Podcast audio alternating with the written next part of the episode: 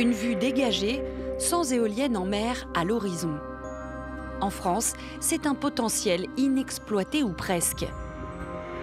Alors que partout, les parcs offshore pullulent, le pays où le nucléaire domine largement est loin de réaliser ses promesses en matière d'éolien offshore.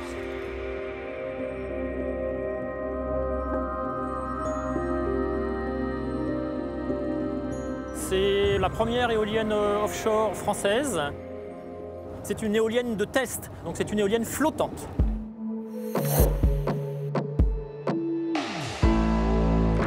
Elle produit de l'électricité, à peu près la consommation électrique euh, des habitants de la ville du Croisic, c'est-à-dire 3 à 4 000 habitants. Le vent en mer est beaucoup plus présent. Donc si l'on fait une comparaison avec une éolienne terrestre, bien sûr une éolienne en mer va tourner plus longtemps et va tourner également plus rapidement, c'est-à-dire va produire plus d'électricité. On est vraiment sur un site dit très énergétique. On a mesuré des vagues de 12 ou 13 mètres en hiver. Il y a des vents qui peuvent aller jusqu'à 150 ou 170 km/h pendant les tempêtes. Et ça fait partie des tests. Évidemment, puisque ces éoliennes sont censées résister aux plus grandes tempêtes. À quelques kilomètres, vous avez aujourd'hui en construction le parc commercial d'EDF qui est en train de se construire 80 éoliennes, 20% de l'énergie électrique de la Loire-Atlantique, c'est quand même euh, très important. Alors la France a une seule éolienne parce que la France n'a pas parié sur cette euh, technologie il y, a, il y a 10 ans. Aujourd'hui, les coûts ont baissé très rapidement. Est-ce qu'il faut croire à, l'éolien offshore euh, J'ai l'impression, moi, qu'il n'y a qu'en France qu'on se pose encore cette question-là. La seule question, c'est est-ce que la France, qui a des atouts pour être un leader sur cette énergie-là, va saisir cette opportunité ou pas Face à cette unique éolienne offshore française, il y en a 600 au Danemark, 1500 en Allemagne et plus de 2000 en Grande-Bretagne. Pourtant, la France possède la deuxième plus grande zone maritime au monde après les États-Unis. Pour le pays, la route sera longue, mais les objectifs, sont extrêmement élevés. 10 gigawatts d'installations électriques en mer, c'est l'équivalent de 10 réacteurs nucléaires ou presque d'ici 2035. Et il y aura des obstacles parce qu'ici en France, la question est controversée. Protection de la biodiversité, du paysage, les arguments contre ne manquent pas, les recours devant les tribunaux non plus. Les éoliennes offshore, euh, c'est pas du tout en raccord avec notre métier. On veut pas de ça chez nous.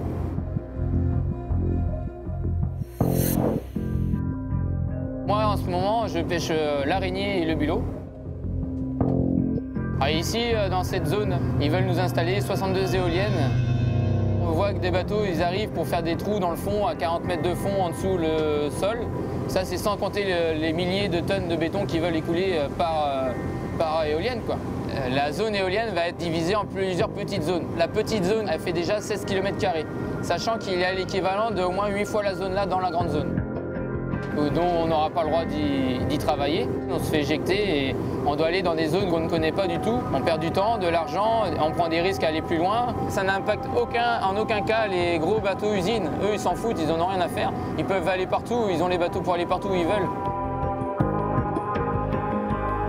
On s'est soudé entre marins de France pour euh, lutter contre ce projet. Il y a eu la manifestation où on a tous été en mer. On est autour de euh, la plateforme euh, qui fait les forages. On s'est retrouvé à 70-80 bateaux à tourner autour.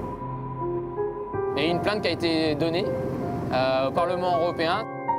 On veut l'arrêt du projet parce qu'on ne veut pas d'argent, on veut vivre de notre, métier. On ne veut pas de subventions, nous, ce n'est pas ce qui nous intéresse. Nous, on n'est pas propriétaire de, la mer, mais c'est notre vie.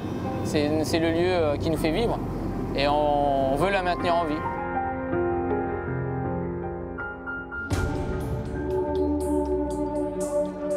Présente la bouée Bob, qui est la bouée d'observation de la biodiversité, qui fait 15 mètres de haut, qui est un beau jaune. Le projet Bob est vraiment un projet phare de recherche pour notre société. Elle se situe à peu près à 15-16 km au large de l'E4. C'est précisément le lieu où dans un an et demi, deux ans, il va y avoir des éoliennes offshore flottantes qui vont être installées. Un des intérêts importants de la bouée Bob, c'était vraiment de comprendre et de connaître quelle biodiversité on pouvait retrouver sur des structures artificielles aussi offshore que ça. Dans une partie de la bouée, entre moins 4 et moins 8 mètres, on a des petits habitats qu'on appelle des biohuts, qui sont des nurseries artificielles qu'on a l'habitude de mettre sur les côtes et qui vont donner à la fois le gîte et le couvert à ces jeunes stades qui vont pouvoir finalement survivre dans des zones où normalement ils n'auraient pas pu survivre. On a des résultats qui sont plutôt encourageants. On voit vraiment une augmentation du nombre de vocalises de poissons sur la bouée. Donc au début on n'avait qu'une, maintenant on en a 21. Un autre intérêt, c'est vraiment d'essayer de comprendre ce qu'on va pouvoir mettre sur les futures éoliennes offshore flottantes comme micro-habitat pour leur donner une fonction écologique. L'objectif, c'est vraiment de, montrer qu'il y aura probablement, j'espère, en tout cas pour les pêcheurs, plus de poissons qui seront accessibles autour de ces parcs. Moi, je pense sincèrement que éoliennes offshore et biodiversité marine, en tout cas sous-marine, peuvent être compatibles et positives.